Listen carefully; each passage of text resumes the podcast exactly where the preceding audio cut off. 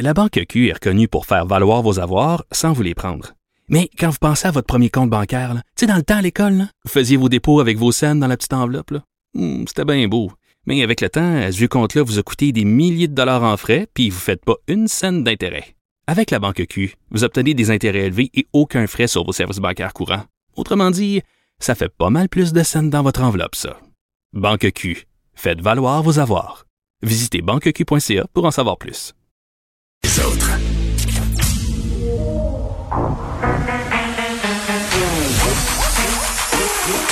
Elle a une opinion sur tous les sujets.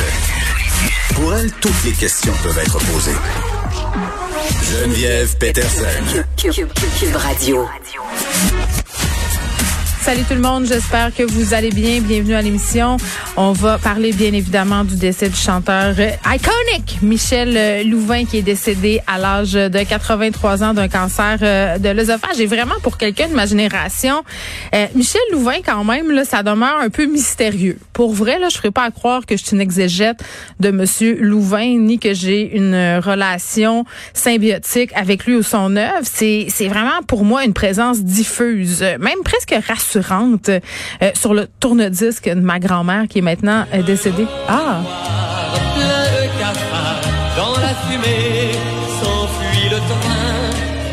quand je t'ai vu la première fois Sylvie Québec ça, il y a quelque chose qui me dit qu'absolument toutes les Sylvie du Québec devaient se sentir euh, spéciales, mais c'est vrai qu'il y avait euh, ce don de rendre les femmes tout énervées. Ma grand-mère, dès qu'il était question de Michel Louvain, euh, je parlais d'elle tantôt, à un moment donné, euh, il était passé à la télévision. Euh, je pense que c'était avec Jeannette Bertrand et elle était là dans un de ses elle était vraiment groupie, mais mais mais moi je le connais pas, puis je me sens un peu inculte honnêtement euh, aujourd'hui parce qu'il a été vraiment très très important pour le Québec. Puis c'est rare aussi de voir quelqu'un qui dure autant euh, dans le show business là. Hier euh, mon fil Twitter euh, sur Facebook aussi.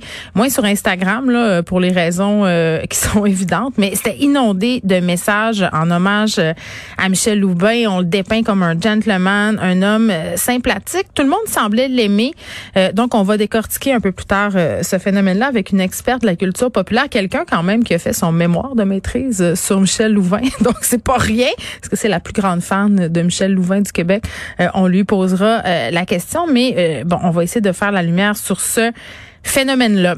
Autre euh, autre truc qui s'est passé hier sur les médias sociaux, euh, le député qu'on a pu voir nu un peu partout. Puis tu sais, on a vu des histoires euh, de travail à distance qui tournent mal, qui sont drôles. Hein, Pendant la pandémie, là, je pense que tout le monde euh, qui a dû travailler à la maison euh, affronter des circonstances loufoques. Bon, tu sais, se ramasser tout nu là devant ses collègues de travail, ça a l'air euh, d'un cauchemar. Tu sais, c'est le cauchemar que tu fais la nuit là, tu, tu rêves que tu t'en vas au bureau, puis rendu au bureau, t'as oublié de mettre ta jupe ou t'es complètement nu. Là, lui, c'était la réalité. Député euh, fédéral William Amos qui a été surpris vraiment flambant nu, là, flambette pendant la période de questions à Ottawa et euh, il s'est excusé bien évidemment sur les médias sociaux en disant ben écoutez, je revenais de faire mon jogging euh, et j'étais en train de me changer, ma caméra était restée allumée parce qu'on le sait, là, même si on est en travail à distance, le décorum vestimentaire demeure pour nos politiciens. Donc c'est ça, c'était une erreur euh, malheureuse. Les gens ont ri. Euh, trouvaient ça drôle. Oui, c'est drôle, mais je ne sais pas si lui trouvait ça si drôle. Et je regardais les réactions puis je me disais, euh, imaginez si ça avait été une femme. Imaginez si ça avait été une députée à qui euh, ça aurait arrivé. Je, je, sais pas les réactions, ça aurait eu l'air de quoi. On, serait passé euh, du beau bébé par les euh, du corps de la femme en question. Puis il y a Léa Streliski qui collabore à l'émission qui a fait une remarque pertinente sur ses médias sociaux. Elle a dit, on peut se demander là, qui est le bon collègue gentil qui a partagé la photo du député nu, hein, qui a fait quand même le tour des médias sociaux, qui a été publié par des médias très sérieux. C'était un zoom apparemment privé. Donc, euh, est-ce que dit euh, Léa c'est que ça se fait 100% pas? Euh, et, elle dit aussi, on peut se demander euh, si le feu serait pogné de la même façon si ça avait été une députée nue. Donc, des médias l'ont partagé, plein de gens l'ont partagé. Et moi, tout le long que je voyais ça aller hier, je me disais, d'un point de vue juridique, là, moi, j'aimerais ça savoir si ça peut être considéré comme un geste criminel vu qu'on partage des, images d'une personne flambant nue sans son consentement. Pas dans un cas de revenge porn, mais on est quand même dans un cas où on échange, entre guillemets, du matériel pornographique. Est-ce que ça peut être considéré comme ça? Je vais poser euh, la question à Nicole Gibault un peu plus tard. Euh, parlons COVID. Évidemment, il en sera question aujourd'hui à l'émission. 1513 cas aujourd'hui.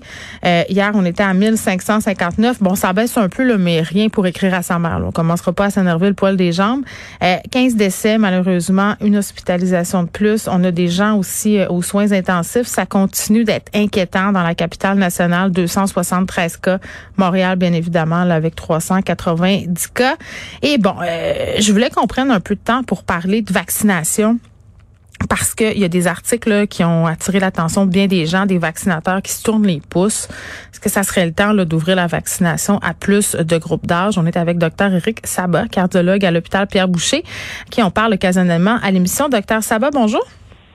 Bonjour, comment allez-vous? Ben, ça va bien, mais en même temps, euh, je suis un peu déboussolée de voir qu'il y a des gens euh, qui travaillent dans les centres de vaccination qui se tournent les pouces, euh, des vaccinateurs qui se désolent parce qu'ils pourraient vacciner plus. Là, on a toutes sortes de témoignages ce matin. On nous dit, moi, je pourrais vacciner une personne aux cinq minutes. Là, je vaccine parfois 20 personnes par jour. Ça va pas du tout, le docteur Sabat. Sincèrement, c'est désolant. On a beau être présent sur les réseaux sociaux, on a beau expliquer l'importance de la vaccination, on a beau voir euh, les pays qui s'en sortent actuellement et qui sont bien vaccinés. Mm. Euh, dur de savoir est-ce que c'est un, est-ce qu'on a de la difficulté à rejoindre les gens, est-ce qu'il faut qu'on se déplace vers eux ou est-ce que c'est vraiment un refus euh, du pourcentage de la population de, de, de se faire vacciner. Mm. Et si c'est un refus, on, ne peut plus attendre. Il faut qu'on passe à, à, la prochaine étape et poursuivre la vaccination on a beau vouloir leur donner une chance de se faire vacciner, mais c'est jour après jour où il y a beaucoup de centres effectivement bien payés, là, puis euh, totalement inoccupés.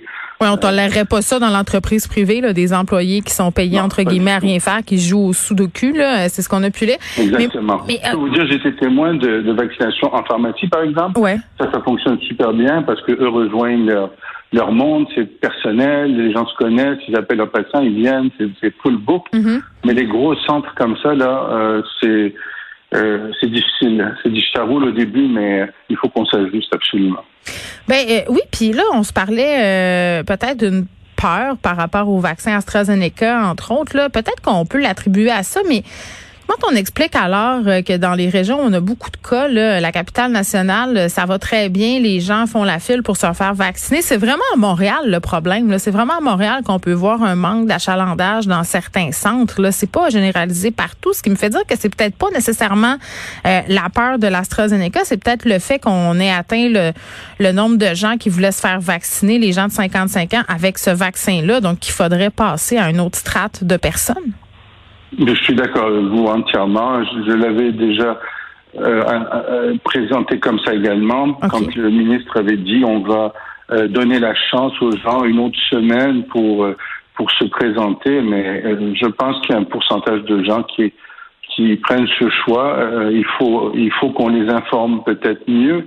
Ils ont des difficultés à même rejoindre leurs médecins. Les médecins sont difficiles à rejoindre. Les visites téléphoniques, c'est des visites éclaires. Les gens n'ont pas beaucoup de réponses. Je vous le dis parce que je vois des patients là qui, qui me voient et qui ont de la difficulté. Alors, est-ce qu'il y a eu vraiment une campagne d'explication poussée pour la vaccination? On, fait notre possible, mais mm. je pense qu'il faut rejoindre les gens plus près de chez eux plutôt que leur dire d'aller se déplacer dans les grands centres où, où tout le déplacement est peut-être complexe. Oui, puis en même temps, il y a des situations un peu fâchantes, là, euh, des personnes qui disent, qui se présentent dans des centres, euh, qui ont l'âge pour se faire vacciner. Il y a personne, là, pas de fil, pas d'attente, et là on dit, ça prend un rendez-vous, je vous vaccine pas.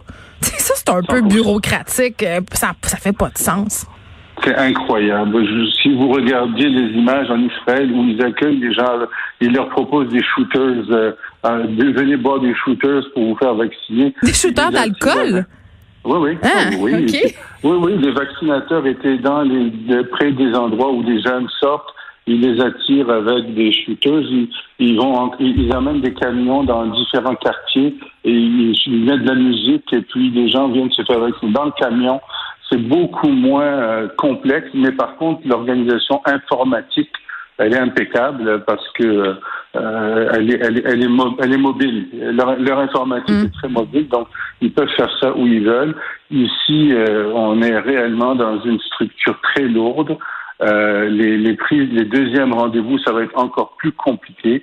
on sent toute cette complexité, alors que qui fonctionne le mieux actuellement, c'est les pharmacies qui ont malheureusement pas beaucoup de doses encore. Oui, puis qui ont euh, peur d'en perdre. Moi, ce que j'ai lu, c'est que les pharmaciens là, qui se sont prononcés disent euh, on en a des doses, mais si on commande de l'AstraZeneca, on a peur euh, de perdre ces doses-là parce que les gens peut-être les voudront pas. Ça, c'est une chose. puis après, il y a toute cette idée de se dire OK, mais là, on peut pas donner l'AstraZeneca à des personnes de moins de 55 ans si on ouvre tout ça puis qu'on manque de doses de, de, Pfizer, de Moderna, parce que là, on est vers un ralentissement de l'approvisionnement. Là, j'ai l'impression que même si on voulait, docteur Sabat, ouvrir ça à une plus large population d'un point de vue logistique en ce moment avec ce qu'on a puis ce qui s'en vient comme dose, ça serait difficile? Euh, je, ne suis pas certain. Ils ont dit qu'ils annoncent quand même des, millions de doses qui arrivent au Canada d'ici les deux prochains mois. Alors, je pense réellement que euh, présentement, simplement de voir qu'il y a des doses et des journées qui passent sans, sans qu'on puisse les administrer, c'est du jamais vu aux États-Unis, c'est du jamais vu dans, dans, bien des, dans bien des endroits. Donc, il faut trouver une manière de très vite se réajuster. Si ces doses sont là, euh, ayons cette liste de gens là qui ont l'âge et, qui ont et, allons de l'avant, euh, confirmons, euh, appelons-les quelque chose qui dit que bon, ils veulent pas se faire vacciner, on passe à, la prochaine. On fait pas juste attendre passivement de voir s'ils vont se présenter. Je pense qu'il faut, euh, il y a moyen d'organiser quelque chose. C'est pas et, ça traîne. Et le plus gros défaut qu'on a eu, c'est en fait, on, a un peu perdu la confiance de la population parce qu'ils ne savent pas exactement hmm. euh, vers quoi on s'en va. Qu'est-ce qui va arriver une fois qu'on se fait vacciner? Qu'est-ce qu'on aura de plus? Et je vous donne rien qu'un exemple. Présentement, on a dit, bon, on va vacciner les CHSLD en premier, comme ça, ils auront une dose et ils n'auront pas la maladie sévère, ils n'auront pas besoin d'être hospitalisés, ils n'auront pas besoin, ils n'auront pas le risque de mourir. Mais malgré tout, présentement, il y a des éclosions, comme on pouvait s'attendre. Ils ont des, des, des, tests positifs, ils sont légers comme symptômes, mais ils sont quand même envoyés à l'hôpital parce que les CHSLD ne veulent pas les garder. Alors, oui. c'est un exemple qui, qui nous fait dire, mais alors qu'est-ce qu'on a gagné de, de prioriser ça quand on les envoie de toute façon à l'hôpital. Est-ce que nous, au CHSLD, entre-temps, on les a pas organisés pour garder des patients vaccinés qui vont avoir une maladie moins sévère? Alors, c'est un des exemples qui fait dire que bon, alors euh, il faut qu'on il faut qu'on fasse comprendre aux gens, vous allez être capable euh, après tel vaccin, on va être capable peut-être de faire sauter éventuellement après euh, de faire sauter, vous allez pouvoir voyager sans, sans revenir et être deux semaines en confinement. Vous allez, il y a des choses à présenter ou à expliquer pour augmenter une motivation euh, à la population et ça reste encore très abstrait. Oui, puis en même temps, euh, pendant qu'on se dit tout ça, docteur Sabat, les gens qui travaillent en santé n'ont toujours pas obtenu leur deuxième dose de vaccin. Exactement. Là, moi, j'approche, ça va être le 1er mai, donc quatre mois. Euh, seul pays au monde où on a été allé à quatre mois. Il y en a qui ont fait trois mois. Nous, on est allé à hmm. quatre mois. Moi, je vais vous dire, j'ai pas peur pour ça. J'ai peur pour une chose. Si je veux aller voyager aux États-Unis dans, dans, dans quatre mois et qu'on me et qu'on regarde mon passeport vaccinal, est-ce qu'ils vont le reconnaître comme étant valable? Parce qu'aux États-Unis, eux, quand la première dose est donnée, s'ils passent 42 jours avant hmm. de recevoir la deuxième dose, ils vous demandent de recevoir deux autres doses, de recommencer le cycle. Fait pour eux, c'est encore ça aujourd'hui, la vaccination valable. Eux n'ont pas adopté cette même histoire pour les gens qui ont fait une COVID. Ici, on a adopté une dose seulement de vaccin par la suite.